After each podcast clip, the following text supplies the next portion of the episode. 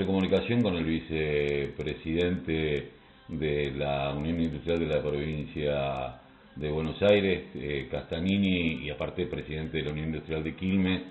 Eh, buenos días, ¿cómo le va? Bueno, hubo una, una suerte de carta abierta, digamos, de todas las entidades industriales, planteándole a Kisilov, a los intendentes, al presidente, eh, algunas cuestiones que ustedes están viendo que habría que ajustar.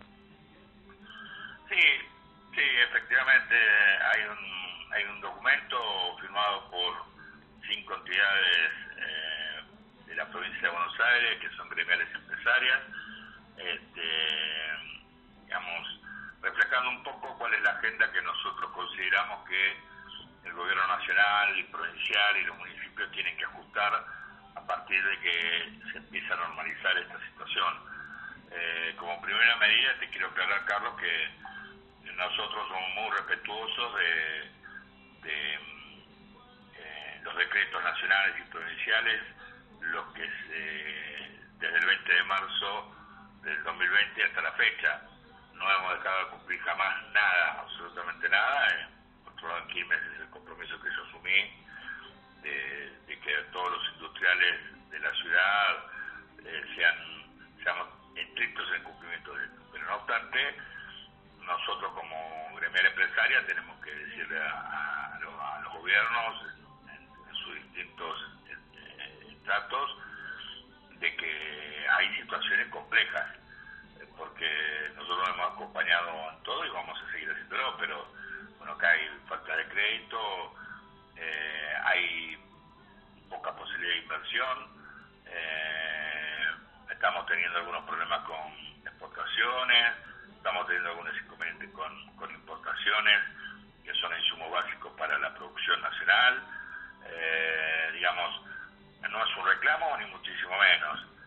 Simplemente decirle a los gobiernos que lo que pensamos nosotros, se lo hemos dicho en las reuniones que tenemos en forma permanente, nosotros tenemos que reconocer que tenemos un diálogo directo y muy bueno con el municipio, con la provincia y con la nación referido a, a la cuestión de la producción. Lo cierto es que, que, bueno, esto es un diálogo, el diálogo es entre dos y pedimos, cosas que hasta ahora se hizo, que nos escuchen. Pero bueno, cuestiones van cambiando. En su momento, al principio de la pandemia, eh, era ATP, eran eh, subsidios y demás para poder sobrellevar este, la carga monumental que tenemos de presión impositiva, que no de este gobierno, que sino de hace muchísimo tiempo, muchísimos años. Reclamamos, sí, una reforma impositiva para que no recaiga en las pymes, fundamentalmente en las pymes, ¿no? Nosotros representamos las pymes.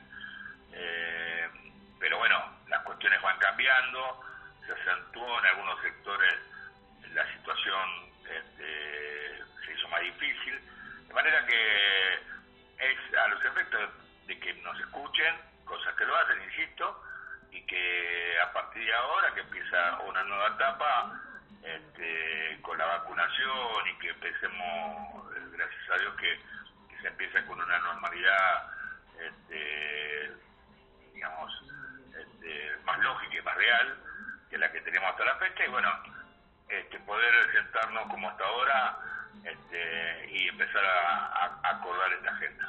Ustedes vuelven a pedir ATP IFE porque también hay que entender que hay un sector de la población que no consume lo que las pymes producen porque no tiene dinero y a la pena consume lo básico para poder sobrevivir.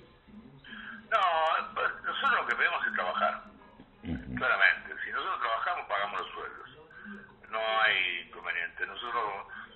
Yo prefiero, digo siempre que hay sectores más vulnerable y más golpeado por esta pandemia, que es el comercio, la gastronomía, el turismo, que en forma indirecta está relacionado con nosotros, porque el comercio este, de ropa tiene que ver con el sector textil, que es una industria. Eh, si está cerrado el comercio, la industria textil no trabaja. Digamos, pero eh, sí es cierto que nosotros hemos trabajado desde el primer momento de la pandemia con todos los protocolos que se nos exigió eh, nosotros quiero que decirte algo, nosotros, la industria nos consta que estamos convencidos de esto, porque los industriales hemos invertido muchísimo dinero en los protocolos. ¿Para qué? Para poder trabajar, porque si no lo, no lo hacíamos no podíamos trabajar, nos inspeccionaban y no trabajábamos. Entonces dijimos, se toca lo que tenemos que hacer es cumplir con lo que nos exigen para que nos autoricen a trabajar.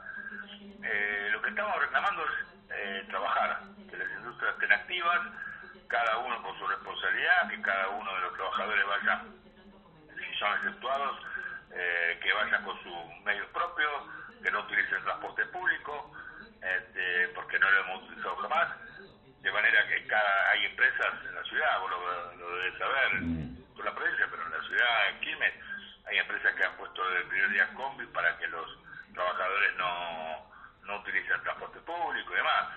Así que lo que básicamente nosotros pedimos es eh, eh, la apertura de la industria en general eh, y que vamos a proseguir con los protocolos hasta que hasta que esto pase, obvio. ¿Qué, ¿Cuánto eh, lastima la industria el discurso de las libertades individuales en pos de lo que significa un desastre sanitario como estamos viviendo, en donde de alguna manera la sociedad termina no haciendo caso?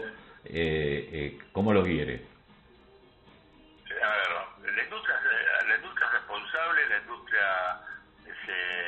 Acoge a los decretos, eh, la industria cumple con todos los requisitos, eh, la industria eh, no es que vamos a plantear falta de libertad ni nada que se le parezca. esto es que quede claro, es un concepto básico, lo tenemos desde día que empezó la pandemia.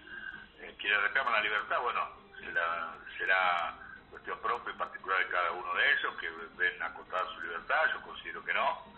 Creo que el mundo caminó por esta línea este, en algunos, en algunos, en algunas regiones del mundo han sido quizás hasta más fuertes eh, la segunda ola que la que estamos atravesando nosotros.